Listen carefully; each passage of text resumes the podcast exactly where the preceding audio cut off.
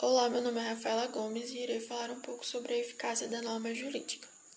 A norma jurídica, para sua plena eficácia, tem que observar alguns critérios, estes como principal meio de efetivar seus objetivos, pois a norma tem como objetivos punir, ordenar, proibir ou permitir.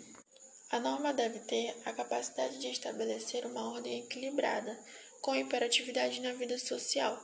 uma função conservadora, na medida em que lhe cabe manter uma ordem social, uma função pedagógica, ou seja, formar a convicção de que ela exerce uma influência educativa e uma evolução relativamente rápida para se adaptar às condições sociais contemporâneas. De acordo com o pensamento tomasiano, que se diz muitas leis, nenhuma lei, a suficiência para a eficácia das leis não está no número de leis, na quantidade, mas sim na qualidade, qualidade racional, na medida em que são capazes de impor sua eficácia e está relacionada com a produção de efeitos, dentro dos limites do necessário, para garantir a ordem por princípio e o bem comum por fim.